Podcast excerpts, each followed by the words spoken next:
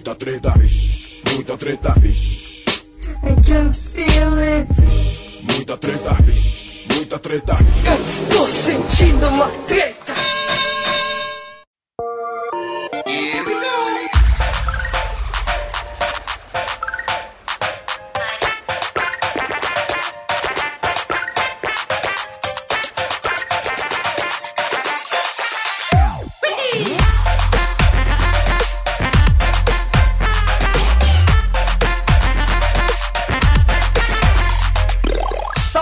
Salve, moçada! Salve, salve rapaziada! Meus queridos ouvintes do Treta Talks! Aqui quem tá falando é o Ivo Neumann e hoje eu tô com o meu brother, grande irmão branco. Você é meu irmão branco, eu sou marronzinho.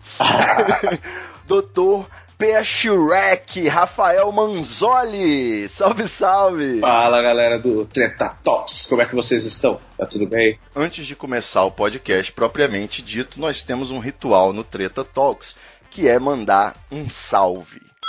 O Perfeito. salve é esse momento aí nosso que a gente dá uma indicação pros ouvintes de alguma coisa que a gente consumiu recentemente, que a gente achou boa e passa a bola adiante. Perfeito. Para eu contextualizar aqui o nosso episódio, eu, eu guardei uma dica que eu tô querendo também já soltar É. ou reforçar, porque eu já mencionei algumas vezes nesse episódio, que é o podcast Pouco Pixel. Fantástico. O Poco Pixel, ele nasceu antes aí da família B9 de podcasts, foi adquirido, aí, incorporado. Ele é feito pelo Adriano Brandão e pelo Danilo Silvestre, que são dois gênios. Eu realmente recomendo que vocês ouçam Poco Pixel, Estou anotando. não só pelo debate sobre os games antigos aí, mas também porque tem o debate de bolso. No finalzinho de todos os episódios eles falam sobre um tema sério, tiram da cartola um tema aleatório do momento e fazem um debate que aí sim você vê como que os caras são fodas. Então vale a pena ouvir. Pouco Pixel, procura aí um podcast. Nacional. Você tem um salve pra rapaziada do Treta Talks, Dr. Manzoli. Olha, eu vou mandar um salve pra galera do Não Ovo, que me fez realmente abrir os olhos pro podcast e me fez começar a ouvir e rir bastante por causa daquela mesa celebre, e devo abrir aspas aqui sim pro Luigi. o Não Ovo é um palco pro Luigi fazer bullying. Eu amo o Luigi fazer Cara, aquilo é fantástico, cara. não salvo lançou aí o Se Eu Fosse Você, o Bicuda de Esporte, E teve mais um. o Rebobinando de Cultura Pop, liderado pelo Luigi, em que o Cid faz o papel de Azagal. Esse é o que eu vou realmente ouvir com vontade. Porque o Luigi, como anti-herói, ele fica maluco, cara. Ele chuta o balde a porra toda. Agora, o Luigi, como âncora falando de cultura pop, parece que ele tá com a rolha no cu. Tá muito engraçado o episódio inicial que eu ouvi hoje. E o Cid, ele pode ser o melhor Cid O Cid Sem Limites. o Cid Sem Limites.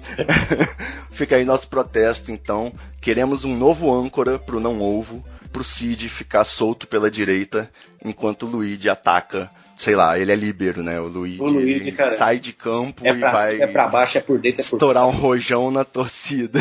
Ele é louco. Ele é completamente louco. Exatamente. Vou recomendar também pra vocês, sem sombra de dúvida, comprem um Kindle, livros físicos são o passado, larguem essas coisas. É tipo, vocês estão andando a cavalo quando os carros já saíram, parem. Exatamente. Outra recomendação, o Pax 3, que fica aí a critério de vocês dar o Google, mas é uma recomendação com o meu coração. E vou fazer mais uma recomendação agora que é totalmente aleatória, igual todas as outras. Olha aí, hein? Convidado muito louco. Manda bala. Compre o Air Fryer. Mas uma dica importantíssima, que foi dada pelo meu querido Jorge Freire, Nerd Pai, Olha aí. que é Um salve pro Nerd Pai. um salve gigante pra esse cara que puta que pariu, que homem incrível que ele é. Ele é um puta cara foda. Ele tem um post que explica como comprar um air fryer. E aí ele quebra vários mitos da parada, faz um puta serviço público. Olha que cara foda, né, velho? Ensina você a comprar um air fryer, velho. É porque se um dia vocês tiverem um air fryer, vocês vão entender o que eu tô falando. Eu falo paixão mesmo. Mas como que é o nome? É air fryer, uma fritadeira elétrica. Ah, você tá recomendando a Air Fryer? Sim. Qual marca?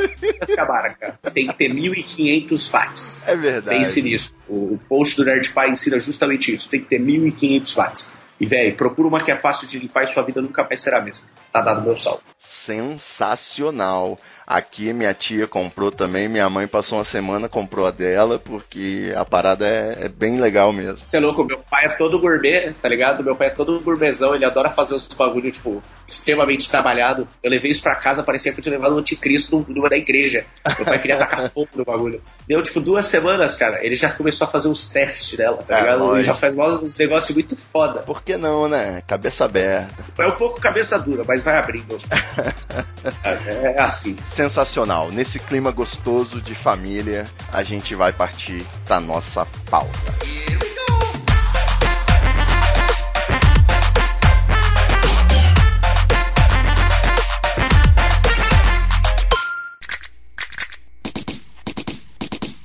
Essa parada. Lateral. Essa é a porra velha, cheio de pneu. Os terceiros tão descendo a ladeira, levando tiro pela pela, pelas costas. E o comando traficando a noite inteira. Que coisa linda, que coisa maravilhosa. E os terceiros tão de brincadeira. E eles querem invadir o morrão. É isso aí, moçada. Meus queridos amigos, ouvintes do Treta Talks, já falei pra vocês que eu tô empolgado. Esse podcast tá embalando na loucura. Tô sentindo aí cada vez mais elogios chegando e mais pessoas ouvindo. A gente falou aí, mandou um salve pra dois podcasts no começo do episódio, que é pra você que não tá acostumado aí começar a ouvir. Mas o assunto agora é games. Antes, para vocês conhecerem aí o nosso convidado, um LOLzinho ativista, um, um- um entusiasta dos esports. Como é que é isso, cara? O que, que aconteceu? Cara, eu sempre na minha vida eu joguei. Quando eu não jogava é porque eu não tinha computador. Quer saber uma história engraçada acerca do meu vício com jogos eletrônicos? eu sou absolutamente viciado por Diablo 2 Lord of Destruction, que foi o melhor da saga da Blizzard, que era a expansão do Diablo 2. Esse jogo era maravilhoso e, assim, o Diablo 3 ele foi postergado, se eu não me engano, por oito anos da data de lançamento real dele. Então, assim, toda hora que eles falavam, olha, vai lançar, ninguém ligava, sabe? Tipo, não, não vai lançar. E, cara, o Diablo 2 Lodge eu joguei mais ou menos por uns 9 anos da minha vida. Eu joguei ele até praticamente o lançamento do Diablo 3. Como é que funcionou? O meu computador tinha queimado. E aí eu fiquei sem computador. Eu tinha um notebookzinho, que era o meu MacBook antigo, aquele branquinho, Mac não tem jogos, né? que não Todos tem sabem. jogos, então eu não jogava. Eu, agora eu tenho outro MacBook que roda mal os jogos que eu gosto, mas roda. E assim, cara, eu fiquei sem jogar. E aí a Blizzard falou: Olha, nós vamos lançar Diablo 3. Aí eu falei assim: Ah, tá bom, né? E aí semana seguinte eles falaram: É sério, galera, não é zoeira. Aí todo mundo, eita porra! E, velho, virou um furdunço desgraçado dentro do, tipo, a turma que jogava comigo, os meus grupos que já eram gamers e as pessoas dos outros grupos não conhecem, ficaram assim, loucas, beleza, tal. E aí eu falei, porra, quer saber, cara? Demoraram tanto pra lançar essa merda que eu acho, acho que vai flopar, não sei se vai ser bom. E eu falei, eu tô tranquilo. Na noite que ele foi lançado, eu tava tranquilo, até a hora que eles disponibilizaram pra download. Quando eles disponibilizaram pra download, eu liguei pro Lucas Dessler e falei, Lucas, você tá vendendo aquele seu computador antigo? Ele falou, estou. Eu fui até Diadema, de madrugada, com 100 reais, comprei um gabinete velho do moleque, voltei pra casa, instalei o gabinete, comprei Diablo 3 e fiquei jogando a noite. Esse é o meu eu gamer que as pessoas não conhecem. Meu Deus. Então, é tipo assim, isso sempre foi assim, sabe? Eu sempre tive esse problema seríssimo. Eu vou te, eu vou te jogar aqui minha visão sobre o universo dos games. Desde cedo eu sempre vi, joguei nas locadoras, né? Tinha na casa dos meus amigos ricos e sempre tive interesse aí num, num videogame, Mega Drive, Super Nintendo, né? A minha tia tinha um Atari, que eu cheguei a jogar bastante, mas não é a mesma coisa. Quando veio os outros videogames eu não tinha como ter. Quando eu ganhei no Natal de 95 o Mega Drive com alguns joguinhos, foi aquele amor pelo Sonic. Depois vieram o amor pelos jogos de esporte. Eu gostei muito do, do joguinho de corrida do Nigel Mansell, Fantástico. FIFA 94, 95, o joguinho de futebol americano da NFL, joguinho da NHL, que até hoje é o meu favorito aí do emulador, o NHL 94, pra quem quiser. Fantástico. E jogava, joguei até um Super Nintendozinho na casa dos brother, um, mais, eu gostava mais do SimCity. Só que, cara, quando veio o PlayStation, o Nintendo 64, 007 contra GoldenEye, quando veio o FIFA, o futebol realista, quando veio as Lan Houses com Counter-Strike, quando veio, sabe, o videogame da pesada, como ele é hoje. como ele é hoje e cada vez mais, eu percebi que isso era mais perigoso que crack. Isso era mais tenso do que heroína, sacou? Sim. Era um negócio que eu cheguei a passar dias e dias jogando sem muito apego a horário de dormir, horário de comer, Exato. entendeu? Então eu sei o que, que é você desligar da realidade e entrar naquela submersão. Eu quero que o senhor advogue aí pros games. Como que um, um jogo de computador ou jogado aí pela internet em equipe, como que qual é o critério e por que que a gente pode chamar LOLzinho de esporte? Eu vou citar um exemplo que vai facilitar mais, que não é direto pro LoLzinho, mas que facilita para a compreensão de quem não entende esse universo, o universo do LoL. Eu já vou explicar o que é o LoL para as pessoas. É, no CS, Counter-Strike, os leigos, né? o Counter-Strike atual que se joga em campeonato, que tem um cenário esportivo gigantesco, é o Counter-Strike Go, que é o Global Offensive, e a gente tem duas equipes hoje brasileiras que ficam no top 10 constante. E uma delas é considerada uma das melhores do mundo, já ficou várias vezes em primeiro no ranking, que é a SK, liderada pelo Fallen. E é engraçado esses nomes, até o pessoal zoa, né? Mas enfim. É, o Fallen, Gabriel, o Gabriel, né? Ele é o Alper, ou suporte do time dele. Então ele usa a famosa AWP, que é aquele rifle de longo alcance que você dá uma bala com muita precisão. É uma sniper. Exato, que o pessoal conhece da- das antigas. Só para eu entender uma coisa, Certo. o mapa e as regras são muito específicas ou é próximo do joguinho de Lan House maroto da Dust 2, Terror vs CT, Mapa Rio, tem tem fase? Não, não, não. não. Etapa no O Rio. CS. Tipo, o Brasil joga em casa. Não. O CS Rio você pode jogar ele na zoeira com seus brothers, porque ele não é um mapa que pode ser chamado de competitivo. Por quê? Porque ele é um mapa que ele não tem uma porcentagem de vitória igualada para ambos os lados. Entendi. Então como é que funciona? Tem que ser muito justo, né? Exato. Tudo que é competitivo tem que ser justo. Tem que ser uma chance igual para os dois lados, dependendo apenas do que os lados têm a trazer para dentro da mesa. Sabe? É isso que torna aquilo competitivo. É essa a competição real da coisa. Se o lado tem vantagem, torna isso. Isso não é nem competitivo. Não é uma competição, é um massacre. Mas aí, primeiro tempo um time é terror, segundo tempo um time é CT, ou Sim. tem que jogar num cenário, num mapa que não faz diferença? É o que acontece. Eles jogam um total de 15 rounds de um lado, e aí o time que completar 16 pontos, ou seja, a maior metade de 30 rounds, ganha. Então eles podem jogar até mais 15 do outro lado. Se empatar, aí eles jogam um overtime, que é a prorrogação, né, de mais 6 rounds. Entendi. Se um dos times não pegar a maior metade, novamente, outro overtime, outro, outro. Então é uma coisa nesse aspecto um pouco parecida até com o vôlei, sabe? Então ele traz essa coisa de, tipo assim, um time tem que vencer o outro. Se ele não vencer, ele não venceu. Vai ficar jogando até vencer.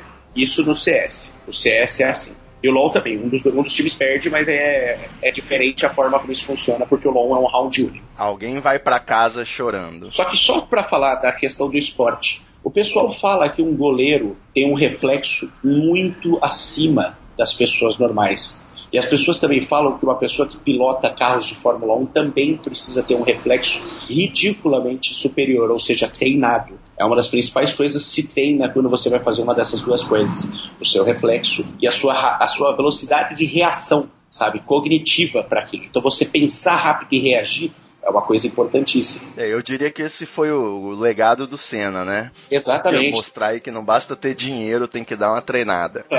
Por exemplo, o Senna, é- ele era o demônio na chuva, sabe? Ele era o cara que se sentia muito mais confiante na chuva do que por todos os outros. Então chovia, ele abria o sorrisão e acabou. É, Isso é um paralelo bom que você deu, do Ayrton Senna, por exemplo. Muito bom. Que foi um dos maiores corredores do mundo, foda pra caralho, ele é piloto inacreditavelmente incrível e blá blá blá. E a propósito, no joguinho de Fórmula 1 do Nigel Mansell, que eu jogava no É. Mega Drive aí, você baixa o emulador, que eu vou botar o link, eu botava o nome Ayrton Senna só pra dar aquela zoada. né?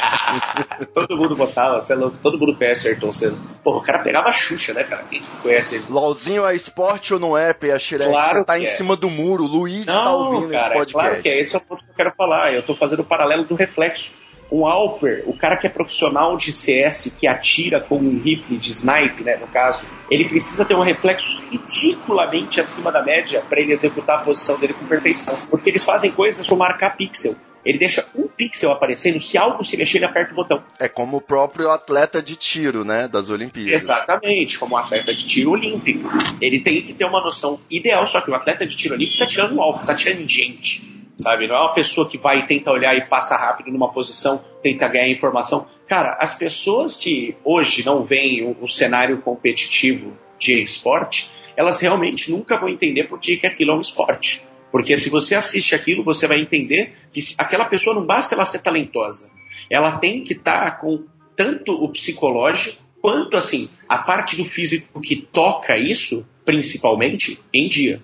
Então, por exemplo, você vai ver aqueles, aqueles caras de arremesso de peso. Pô, os caras são fortes pra caralho, mas, cara, não tem um maluco que é seco. É tudo meio gordo. Porque aquilo é massa. Os caras têm que ter aquele tipo corporal. Não vai fazer uma ginástica olímpica, né? Pra você jogar um esportes, não, você não precisa ter um tipo corporal específico. Só que, cara, se isso debilitar a sua velocidade de reação, puta, você não vai conseguir ser um bom jogador e, portanto, a sua equipe não vai te usar. Mas ainda, na minha jornada de entender o eSport, certo. eu curto o, o jogo, o, o, CS, pelo menos, eu gosto. Não sei porque geralmente eu sou terror.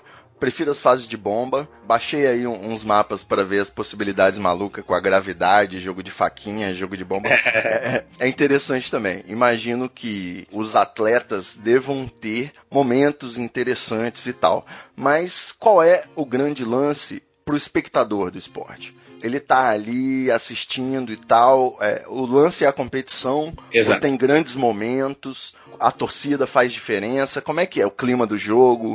O que que rola? Qual é a magia do eSport? Eu vou te falar que assistir o eSport, para quem assim gosta de jogar um pouco, para qualquer pessoa que gosta de jogar, é muito mais interessante do que assistir praticamente qualquer assim outro esporte tradicional. Tipo, assistir um jogo de futebol para quem tá acostumado a assistir futebol americano é entediante, porque não acontece nada na maior parte do tempo. Então essa coisa é muito da semiótica de quem observa. Para quem tá acostumado com futebol, um jogo de futebol americano é cheio de pausas é, insuportáveis. É, ele não para, ele, assim, ele não para de acontecer e ele tá parado ao mesmo tempo, sabe? Então é uma coisa que o pessoal não entende, então ele é insuportável. Então a pessoa que ela, ela não tem, assim, o contexto para entender, ela dificilmente vai entender realmente tudo o que tá acontecendo. Por exemplo, no LoLzinho. Cara, no LoLzinho é um round só, ou seja, é uma partida completa onde você tem que desenvolver o seu personagem, a sua equipe tem que desenvolver os campeões que estão na, na arena, né? Em Summoner's Rift, que é o nome da arena. Uhum. E aí eles têm que se desenvolver e conseguir sobrepor a força do time oponente que está tentando fazer a mesma coisa, sabe? Então o que que acontece? O LoL, ele é mais ou menos o seguinte, quando você era moleque, que criança que você nunca viu na sua vida que não brincava de, tipo, imaginar ter superpoder e coisa do tipo? Certo. Sabe, essa coisa de assistir os heróis e ver os campeões e os caras resolvem tudo. O LoL, o MOBA, né? O MOBA funciona dessa forma. Não são personagens de, R de RPG clássicos? Não. São mutantes? Não. São personagens próprios. São personagens próprios. O LoL tem, sei lá, 140, 150 personagens. Então você imagina que você tem 140, 150 presets de tipo campeões e pessoas que fazem coisas diferenciadas e, e atiradores e magos e assassinos e tanques e suporte e, e caçadores, que é o pessoal que fica na selva. E aí o que, que acontece? Você tem uma infinidade de combinações desses poderes dessas coisas que podem ser usadas em conjunto para criar uma coisa melhor. Jogadas ensaiadas, né? Exato. Trabalho coletivo. Cara, é. Assim, jogada ensaiada tem uma coisa no LoL que o pessoal brinca que chama Wombo Combo, que tipo, é quando todos combam ao mesmo tempo. Que é tipo, eles caíram na nossa armadilha, tá ligado? Certo. Eles fazem, eles fazem um zoneamento pelo mapa, garantem a visão dos espaços necessários e garantem que o time oponente não tenha visão nos espaços necessários, armam uma armadilha, alguém normalmente tenta atrair o time oponente para essa armadilha, e quando o pessoal cai, acontece um ombo combo. Sabe? É tipo, todo mundo joga tudo que é tipo pra dar dano ao mesmo tempo e arregaça. Sabe? Mas é, é tipo um pique bandeira ou é de matar? Eu realmente não conheço. Vou explicar pra você agora. No LoL são 5 contra 5, certo? Uhum. E ele funciona da seguinte forma: ele tem três caminhos que podem ser seguidos em direção à base, à base oponente. Imagine um quadrado. Uma base fica na diagonal inferior esquerda e a outra na diagonal superior direita. Ok. A rota do meio é normalmente onde vai um mago. A rota do topo, que seria a rota para cima e para a esquerda do lado de cima, né? é a rota onde normalmente vai o tanque. É, o topo é um jogador que joga sozinho, igual o meio. Certo. Já na lane, na lane é o caminho, né? Termos tá. leigos, Dr. P.A.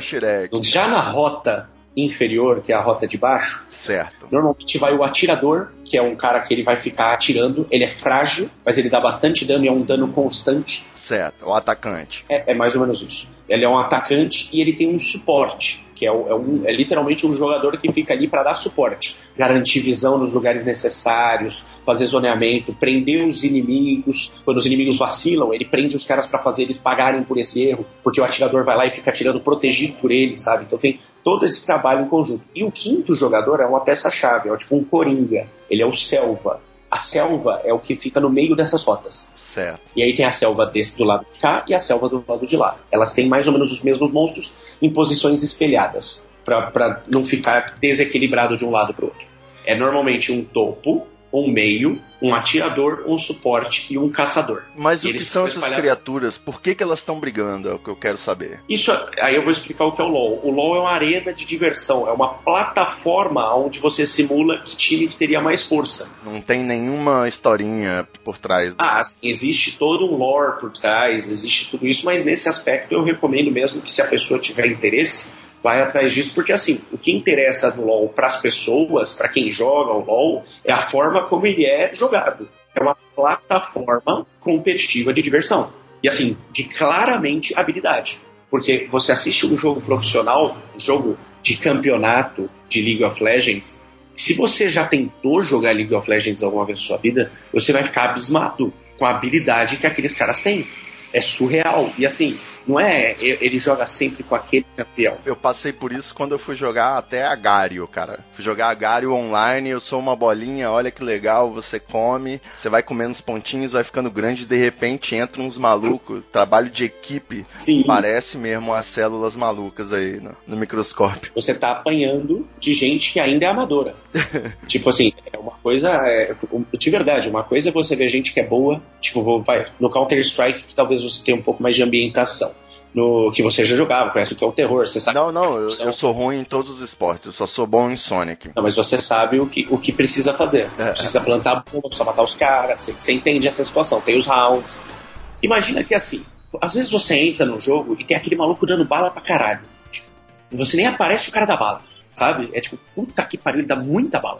Cara, esse maluco é um lixo, você não tem noção. Esse maluco é um prego de um jeito que não, não dá pra descrever perto de um profissional. Porque normalmente o profissional é quando pegam esse cara e aí ele tipo, já tem uma noção absurda de tática, de tipo, porque assim, nesses jogos competitivos, o que tá competindo não é aquele terrorista contra aquele contra-terrorista, Não, é as equipes. sabe? É, é exato, é, é, tipo, não, é só as equipes, mas uma situação, por exemplo, de um 1x1, quando fica um contra o outro. Cara, não é um terrorista contra um contra-terrorista, não, é tal cara contra tal cara. Um sabe como o outro joga, sabe? Eles já jogaram muitas vezes juntos. Então ele imagina de que jeito que o cara pode tentar, por exemplo, entrar pra tomar o bomb site, ou pra plantar a bomba, ou pra defusar a bomba, sabe? Ele, ele tipo, puta, eu vou plantar pra cá, e aí, tipo, cá, tudo tem um motivo. E tudo isso é decidido muito rápido. Quando você observa isso acontecendo, cara, é muito, muito interessante do ponto de vista tático. Você observar um jogo profissional, por exemplo, quando a gente jogava na Lan House, era é, dedo no cu e gritaria, né? Tipo, é aquela coisa dos moleques sem camisa. é, filha da puta, faca, faca, sabe? É essa coisa. Agora, pro pessoal, é 5 contra 5. E é tipo assim, cara, às vezes o round tem 2 minutos. Às vezes bate 30 segundos, ninguém deu um tiro. Porque ninguém se viu ainda. Tá todo mundo ganhando território, assim, ó. Andando, tipo, em silêncio. Jogo de xadrez, né? Todo mundo tem. É um xadrez absoluto de ganhar posição.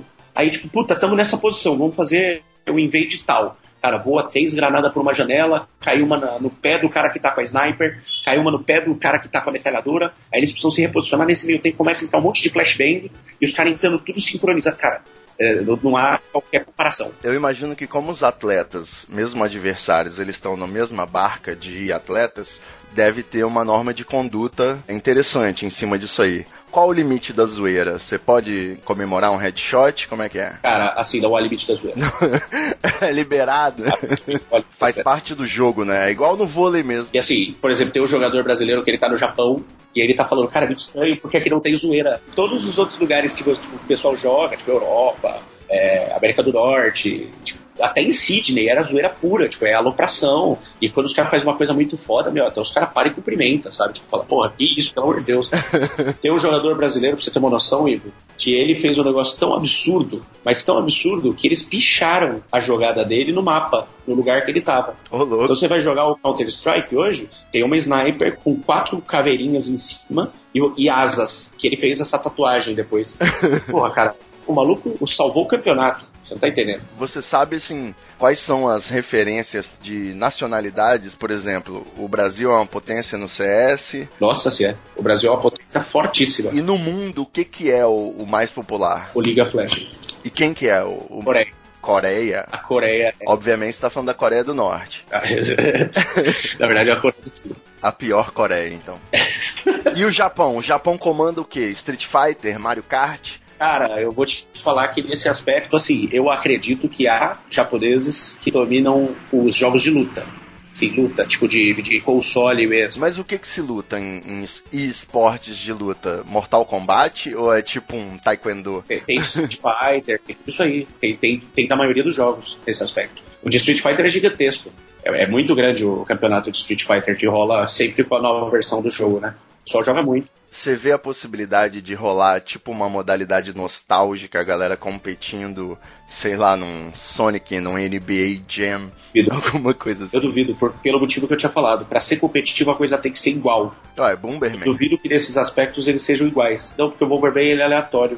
E a aleatoriedade não é igual, sabe? Às vezes a aleatoriedade pode fazer um lado se dar melhor que o outro. Nesse aspecto, a roleta de um cassino é esporte. É competitiva. sabe? Nesse ponto também não podemos esperar aí nenhum esporte de modalidade tipo SimCity, Roller Coaster Tycoon, L-Foot. Eu imagino que não, porque eu não vejo. Assim, se alguém encontrar uma forma de competição direta entre duas equipes. Candy Crush. Cara, aquele Crush, eu não imagino que seja porque é um jogo single player. Você me falou que Star Wars foi vendido por menos da metade do, Do que o valor do Candy Crush. É, Exatamente. muito, mais- não é muito fácil fazer um joguinho, chamar de Candy Game e fazer sucesso do que comprar? Eu tinha falado 5 bilhões de dólares, foram 5,9. Pra mim tá caro, não vejo a marca Candy Crush como tão relevante assim, mas enfim, não sou público-alvo também, né? A Lucasfilm foi vendida por 4 bilhões. São 1,9 bilhões de diferença. Só pra eu fechar esse arco, Aham. não existe então nenhuma possibilidade da gente ter competições sérias de coisas que eu gosto, tipo FIFA, GTA, Plants vs Zombies. FIFA tem competição séria. GTA eu imagino que pode ter sim, porque nesse aspecto, o que, que pode acontecer? O GTA Online ele tem um modo onde você pode ter a sua gangue. Então eu imagino que você pode sim ter duas gangues competindo. Só que, por exemplo, a parte do que você gosta do GTA é o quê? Cara, tudo. É a desgraça, né? Você gosta de fazer a desgraça na situação. Você pega e sai matando todo mundo, você rouba carro, atira na galera, sabe? Você, você gosta da zoeira. Exatamente. Eu acho que pra fazer o GTA virar uma competição ia ficar chato. Seria cagar ele, você entende? Então o próprio jogo... Caralho, falou GTA, chegou. Chegou, chegou a moto, chegou a moto. Olha, doido. Nesse aspecto de gostar de matar as pessoas, cara, tem um, um tipo de jogo que tá bombando recentemente, que é o Battle Royale. Como é que funciona um Battle Royale? Cara, sabe jogos vorazes? Que tipo, o governo ficou louco, uh, o governo ficou louco, todo mundo se mata. Tipo, acontece Esse é o plot da maioria dos games de ficção, né? Hoje em dia. E dos filmes também. mais ou menos. Fallout. É, é tipo assim, esses, são, esses jogos que você tá citando, eles não são jogos competitivos. Eles são jogos pra, assim, a pessoa se entreter, ela se divertir. Abrindo parênteses, gastei pela primeira vez dinheiro na vida com games comprando alguma. comprando um robô que coleta energia, sei lá, no Fallout Shelter. Eu achei o, o preço atraente, 99, sei lá, era uma promoção. Microcompras, né? Aquela promoção do dia. Comprei só hoje. É, que isso chama microcompras. E é o futuro da economia de apps. Fui pego na hora pelo capitalismo. Tava cansado de ficar tendo que colher energia toda hora essa porra. Aí comprei um robô para recolher energia. Tipo, é tão barato e tão eficiente, né? É, exatamente. Tive três meses de entretenimento graças a esse robô, esse um, um dólar, mas logo desisti também, porque é aquilo, né? A curva de interesse, você começa muito feliz Ela e despenca. de repente nada daquilo faz sentido, né? Cara, isso é igual quando a gente jogava The Sims, sabe? Quando você jogava The Sims tipo doido. e aí você ficava fazendo caplaucios, ponto e vírgula, ponto e vírgula, ponto e vírgula pra ficar rico rápido e enjoava. Mas ninguém joga The Sims, a pessoa só constrói coisas no The Sims. Não é, tipo assim, cara, a real é, quando, quando você jogava The Sims, você se divertia jogando. Quando você fazia cheat e fazia tudo o que você queria, o jogo parava de te oferecer a expectativa de diversão. Porque ele também não tem aquela questão da competição.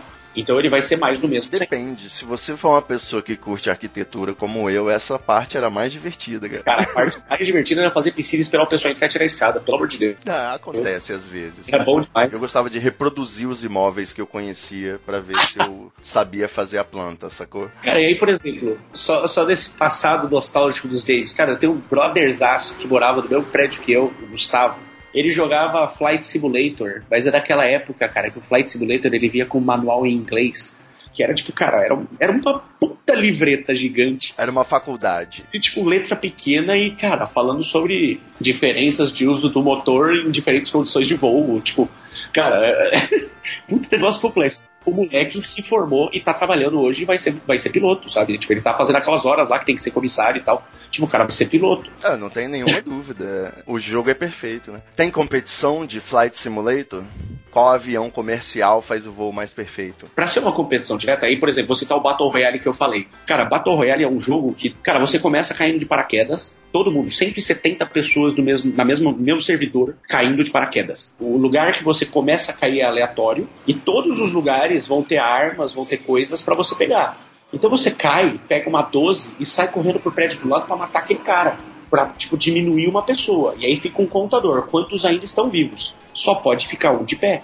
E assim, como é que eles fazem para as pessoas não se esconderem e ficarem escondidas no canto mais extremo do mapa para ninguém ter que ir lá buscar e etc? O mapa é marcado por um círculo. Depois de um tempo, vai começar a sair um gás venenoso que vai até esse círculo. E esse círculo vai se, diminu- vai se achatando, vai diminuindo. Então as pessoas são obrigadas a entrar em confronto. E aí só pode restar um. Isso é o modo que chama Battle Royale. A arena vai ficando pequena, né? Exatamente. E é, e é assim, é um puta mapa imenso, com tipo fazendas, igrejas, cidades, etc. E ele vai diminuindo. Aí você pega, rouba um carro e vai. Sabe? Tipo, e só tem essas pessoas. Quem tá vivo jogando são outros jogadores. E todos eles têm que se matar. Fantástico. Sabe? Então, Isso, isso é o modo competitivo. Tem algum esporte que envolva matar zumbis? Também não, né? Porque não é competitivo.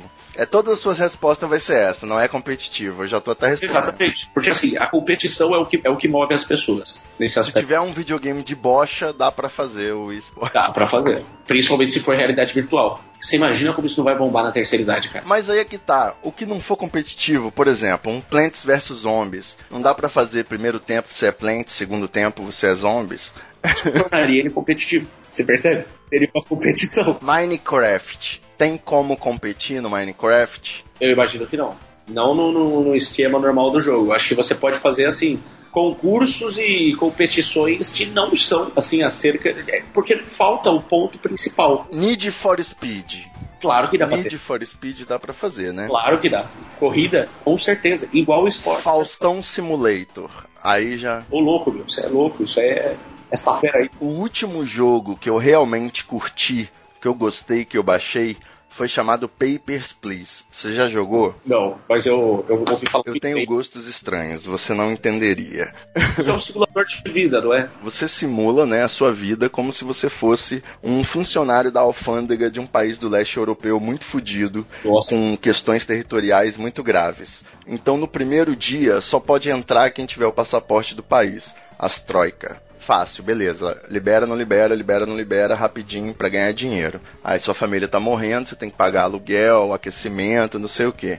No segundo dia você já tem um diferencial, sacou? Libera algum país. No terceiro dia tem que ter um ticket, no quarto dia tem que ter o ticket de trabalho, aí você vai correndo pra dar ganhar dinheiro Vai dificultando. e vai errando e vai tomando multa. Porque às vezes, tipo assim, você erra porque tava escrito masculino e era uma mulher, sacou? Entendi. Até essas questões. Aí de vez em quando passa alguém com a bomba, explode, aí o país você tem que revistar a pessoa. Caraca. Enfim, Assim, se, se isso fosse uma coisa competitiva, pra você ter uma ideia, a primeira coisa que os jogadores fariam, eu tenho certeza, ia ser desligar o resfriamento pra matar o maior número de membros da família antes de perder o jogo pra gastar menos. Maximizar recursos. matar quem com resfriamento? Os idosos? É, pra fazer isso, tipo assim, acaba logo aí gasta menos dinheiro com comida, gasta menos dinheiro com isso. Entendi. E aí ele poupa mais e foca nos objetivos que ele precisa pra ganhar o jogo. Essa é a diferença. A administração dos poucos recursos aí na sua vida no leste europeu é uma das habilidades requeridas nesse jogo. Fantástico. Enfim, é um jogo indie, independente. Eu recomendo também que baixem o Papers, Please. Não, e ele tá bombando pra caramba lá na Steam. Na Steam, né? Por que, que agora tem que ter Netflix pra jogar, né? É, é Steam que é mais Agora? que existe. Ah, não, agora não, há muito tempo. Desculpa, Steam é muito mais velha que o É Netflix. porque eu não jogo e eu tenho um amigo aí que joga alguma coisa de vez em quando que ele só joga no, não sei se é, da- é uma concorrente da Steam, o tal do Pirate Bay, negócio assim. Cara, você sabe como é que você mata a pirataria? Tornando os jogos competitivos. O LoL é um jogo gratuito e a Riot Games é uma das melhores empresas, de- é uma das melhores empresas de jogos do mundo e tem um faturamento surreal. Ganha com compras dentro do jogo. Exatamente. Você gasta dinheiro com LOLzinho? Porra, é lógico. Quanto que você gasta por mês com LOLzinho? Fala pra galera tomar um tapa. Atualmente eu não gasto nada. Eu acho que é é uma situação do assim. Principalmente vai no LoL. No CS, por exemplo. No CS você também tem as skins de armas. Então as armas que você gosta mais, você em dado momento vai ter uma skin que você olha e fala, puta cara, essa é muito louca. Só pra ficar diferente, É, só pra ficar diferente, basicamente. É pra você se divertir mais com você não jogo. compra nenhuma habilidade nunca. Não, porque isso acabaria com, com a competição dentro do jogo. Mas no LOLzinho você compra habilidade. De favor. jeito nenhum. Você não tem nada disso. Você tem roupinhas. Você não tem nem uns diamantes que conseguem agilizar uns processos de evolução, nada? Não porque isso estraga o jogo. Olha só, interessante, hein? Isso basicamente estraga o jogo. E quem que é o seu ídolo mesmo no esporte? O cara que você fala, caralho, eu quero ser igual. Cara, eu acho que a pessoa mais incrível que eu, eu vejo É o Venom? é o... Como é que é o nome do... Eu não conheço nenhum gamer, cara. Cauê Moura? Eu acho que tem algumas pessoas, porque não tem uma só, na verdade. E todas elas são líderes de equipe. São pessoas que eu fico assim, de cara com a capacidade de pensar, reagir e montar estratégias e reagir a estratégias que foram montadas por outros gênios. E eu acho que em ordem seria o seguinte. Seria o é, Latis Kaslovak, se eu não me engano é o nome dele. Esse aí com certeza é brasileiro. Não, é o Guardian da nave, Navi, né? Natus Vincere, equipe de CSGO. O Guardian, ele é um monstro, ele é o Alper da equipe. Ele atira com o rifle e ele é o capitão. Ele também é quem faz, ele é o in-game leader, como é que eles chamam. Ele toma as decisões. Ele é de que time e de que país? Ele é da Natus Vincere, que se eu não me engano, é... As teclinhas teclando, eu vou até deixar essa. Ai, eu esqueci, cara. É Ucrânia, puta que pariu. Eu gosto de fazer os bate-bola jogo rápido, deu certo no último episódio sobre o Twitter. Vamos lá. O, em algum campeonato pode usar escudo? Não, não há escudo no CSGO. Escudo não, né? Pelo amor de Ele não Deus. existe. Isso era do CS 1.6 e do Source.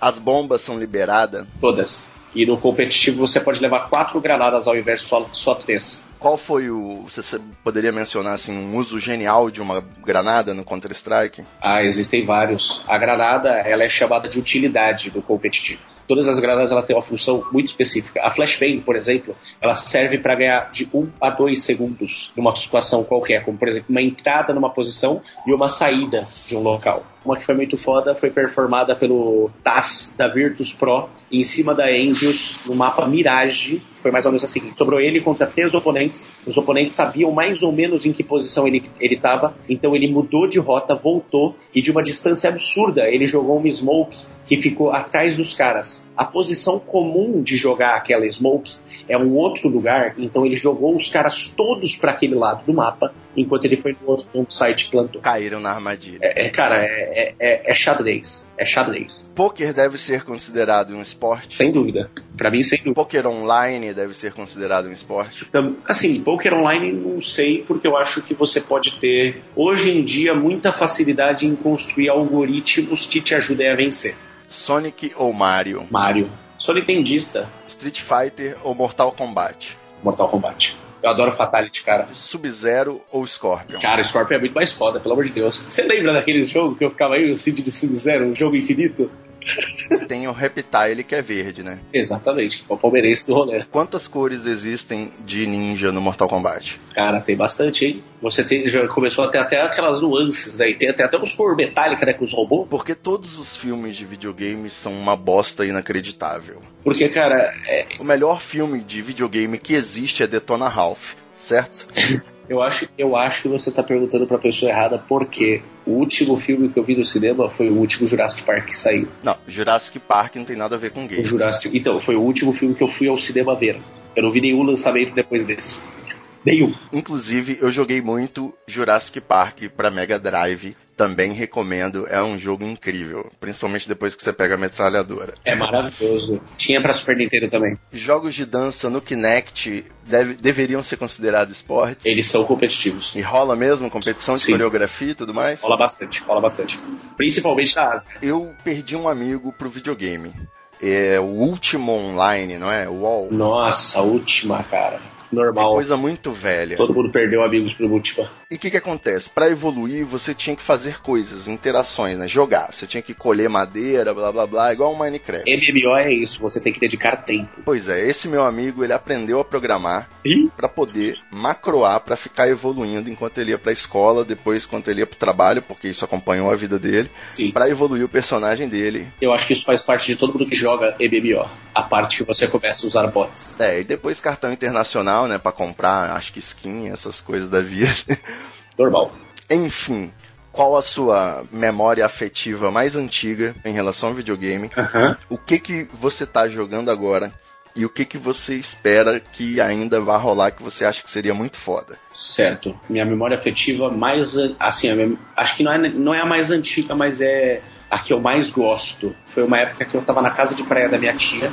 E aí eu tava com os meus primos. E aí a gente tinha um Super Nintendo. E eles tinham um Mortal Kombat 2, que tinha acabado de lançar. E aí, cara, a gente tava jogando Mortal Kombat 2 e o meu primo Felipe, eu tava tomando leite com groselha. Eu devia ter 6 anos de idade, acho. 7. o meu primo Felipe, ele, eu não esqueço até hoje. Sempre que alguém fala qualquer coisa, tipo, ah, melou pra trás, cara, eu penso nisso. Baixo, frente, trás, trás, chute alto. Isso com o Liu Kang, da distância de uma rasteira, ele virava um dragão e comia metade do oponente. Quando eu vi isso pela primeira vez, quando eu vi esse Fatality acontecendo pela primeira vez, isso me marcou muito. Eu nunca esqueci. Jamais na minha vida eu esqueci esse dia. Agora, o que eu jogo atualmente, eu jogo principalmente LoL, CS, eu jogo de vez em quando GTA V, eu jogo H1Z1, eu jogo de vez em nunca um Player Knows Battleground, que é tipo outro Battle Royale tipo H1Z1, e eu jogo às vezes um Skyrim, tem, tem vários joguinhos aí que eu tenho dado uma brincada, e uns Tower Defense no celular também, por que não? Simulador. Seu mapa preferido Counter-Strike, eu esqueci de perguntar. Mapa preferido do Counter-Strike? Cara, essa, essa é uma pergunta complexa, mas é Cobblestone. Como é que é? Cobblestone. A minha sorte é que eu vou poder ouvir tudo na edição em slow motion. E a sorte do ouvinte é que todos esses jogos citados aí, todas as besteiras que a gente falou, vão estar com os devidos links. E me disponho a ensiná-los a jogar caso tenham interesse, porque são todos jogos extremamente divertidos e competitivos estes. Você faz transmissões ao vivo. Qual que é essa onda aí? Quem é você na gamosfera? Cara, Como que faz pra assistir suas transmissões? Não é no YouTube, né? É não, não, é na Twitch. Twitch. É PA Shrek 2, porque o PA Shrek 1 já tava tomado. Que filha da puta. Faz Quem parte. que é? Vamos, vamos denunciar ele. Faz parte. E não é um perfil ativo, então é triste. Triste. Em termos de futuro, né? Falando no futuro dos games, eu só posso esperar uma coisa, quero ver se você concorda comigo. Verdadeiro futuro disruptivo. A gente vai ter um game que é, vai ser basicamente vivido em realidade virtual. Então pode ser tipo com todas essas coisas misturadas. Talvez. Vai ter vários esportes dentro desse universo, né? Que são os ginásios de LoL, de Pokémon, de whatever, e o, né? Realidade virtual. Talvez isso torne o lance um pouco mais físico. De repente, o cara para ser bom em Counter Strike, o gordinho vai precisar malhar, né? Tanto que você tá fazendo um crossfit aí, porque já é meio assim. É. Então, enfim, esse jogo, né, esse segundo universo aí virtual, ele vai ter uma pontuação única para todos os jogos, que são os, os rankings universais, que é igual esses scores aí das centrais de games dos celulares, dos aplicativos, que Que não pegaram. Pra mim não serve porque você, você vai jogar um jogo tipo Flappy Bird, você fica 3 horas, faz 18 pontos e tem um cara com um milhão de pontos no, no décimo lugar do ranking. Então, é, é, não faz sentido. Os pontos nesse jogo vão valer mais do que dinheiro um dia, e o nome desse jogo eu não sei, mas vai ser aí derivado da fusão do Facebook com o Google, né? Com realidade, assim que lançarem a realidade virtual. Você tem alguma dúvida? Eu tenho certeza que isso não vai acontecer, mas vamos nessa, tenha fé. Qual seria o seu esporte favorito aí nesse mundo de realidade virtual que vale pontos? Ciclismo com cogumelos em Amsterdã. Eu acho que a partir do momento, do momento que houvesse esse mundo virtual, eu acho que ia ser a mesma coisa que a gente falou daquele The Sims, né, cara?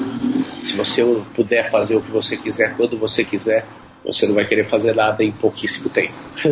Mas, cara, é igual o GTA e é igual esse episódio. Esse episódio é um jogo de mapa aberto. Você viu que a gente foi entrando pelo mapa games e foi, tipo, saqueando tudo que via pela frente, atropelando pessoas, roubando carros que a gente nem dava conta de dirigir, só pelo, pelo rolê. Exato. Mas hoje em dia eu jogo bem menos GTA do que eu jogava antes. O jogo certo que a gente jogou aí algumas vezes foi sorteando missões criadas por pessoas bêbadas ou drogadas. Assim, tipo, cair de, para... cair de cabeça na piscina de alguém usando o cheat do paraquedas. Isso era fantástico. Exatamente. Eu lembro que na primeira rodada teve ca... cair de paraquedas em cima da piscina, teve é, matar, sei lá, 10 grávidas, teve. A que eu mais gostei, né? Que é, é bem difícil, que é igual aquele joguinho de biboquê, que é você atropelar uma pessoa e coletar ela na sua picape. Coletar duas, dois cadáveres. Né, é, eu gostava disso no Red Dead Redemption, cara. Você já chegou a jogar Red Dead Redemption? Eu não vou jogar nada que eu sei que eu vou querer ficar um mês jogando. Só pra você saber, respirar. é da mesma produtora do GTA, a Rockstar Games. E é isso no faroeste. E você pode literalmente laçar uma pessoa e carregar ela pelo Velho Oeste com o seu cavalo. Ah, não. Eu não curto o Velho Oeste. É, eu acho o Velho, o Velho Oeste muito overrated. Olha, vai sair o 2. É. Aí eu vou querer. Aí eu vou querer. Me, me chama quando tiver Westworld, aquele parque de diversão em que você realmente pode aí, matar pessoas e etc. Isso é uma coisa que não é tão surreal de se pensar assim. Não, não é mesmo. Para mim, o futuro é isso nas Olimpíadas. E esporte de Westworld, de 4 em 4 anos, todos os países lutando contra si. no Velho Oeste. Você pega assim na competição, tá lá o americano, ele bota o óculos, ele vê todo mundo como árabe. Aí você bota o árabe, ele vê todo mundo como americano. Esgotamos todos os assuntos possíveis em 3 horas, né? Eu acho que foi um episódio histórico. Eu só vou fazer o último chamado, que é o que eu tentei fazer fazer antes da gente abrir, que é aquela questão do live streaming. Cara, esses direitos autorais de músicas no live streaming são uma coisa horrorosa. Você tem dificuldade aí nas suas transmissões no arroba 2 É, na minha até tem, no PHShrek2. Acessem. Aqueles é, Tipo, eu, eu até gosto de música eletrônica, mas, cara, às vezes você não quer ouvir música eletrônica. Você quer ouvir outra coisa. E o que a Twitch, que é a maior representante hoje de streaming para jogos, além do YouTube, assim, acessado, permite, cara, é uma playlist de 99,9% eletrônica de DJs X e tem alguns famosos assim acessados. Mas, cara, é isso. Música autoral liberada de qualidade duvidosa. Sabe, é só isso entendeu? Tipo, você não, você não vai ouvir umas músicas, tipo, que tá tocando, você não vai ouvir uns rockzão clássico. Nem um jazz, né? Tipo, você não vai ouvir isso, porque não pode, porque o cara não vai ganhar dinheiro em cima disso, porque a, o live streaming tem essa parada dos direitos autorais ainda presos e não tem um ECAD, não tem valor.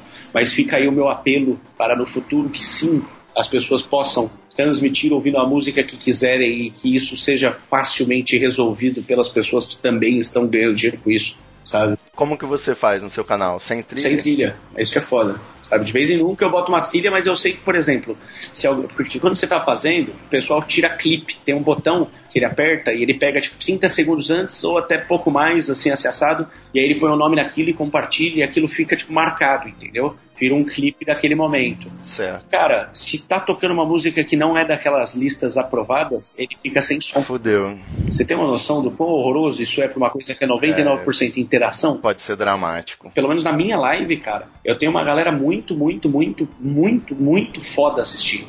Tipo, eu tenho um cara que tá indo expandir negócios em Portugal trabalhando com microbiologia. Sabe, tipo, é, fazer doutorado, os caralho a quatro, tipo, e me assiste de madrugada, fica lá, pô, e aí, não sei o que, sair do trampo a pouco, não sei o que lá. Suas transmissões são de LOL, basicamente. E CS. E CS.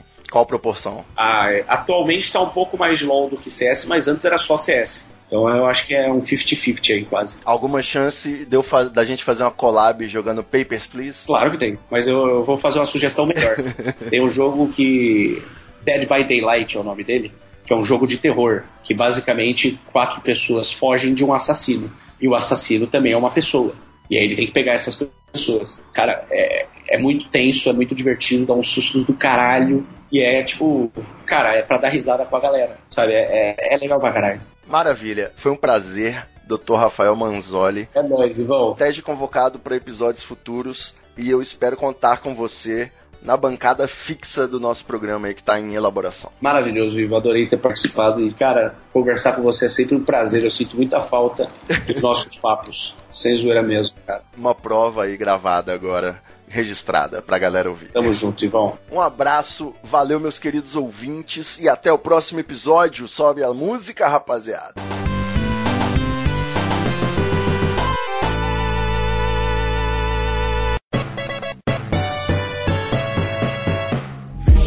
Muita treta, muita treta, I can feel it.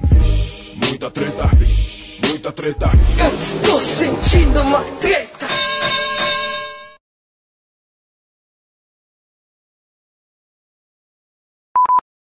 E aí eu com 21, 22 anos, eu peguei e fui, peguei e falei, porra, então eu vou pra lá. Comprei, paguei uma semana do hotel lá, peguei e separei uma grana pros euros. A polícia tava- chegando com esse a depoimento. ambulância. ambulância. Rapaz, deixa a ficção aí pros ouvintes entrarem no clima. Mas, é, mas os ouvintes do, do Tretatal são treinados, eles iam dizer nos comentários, com certeza, sou ambulância da Renault ano 97 e tá usando giroflex tal. O cara sabe até o giroflex. Facilmente. Só tem vagabundo ouvindo esse podcast.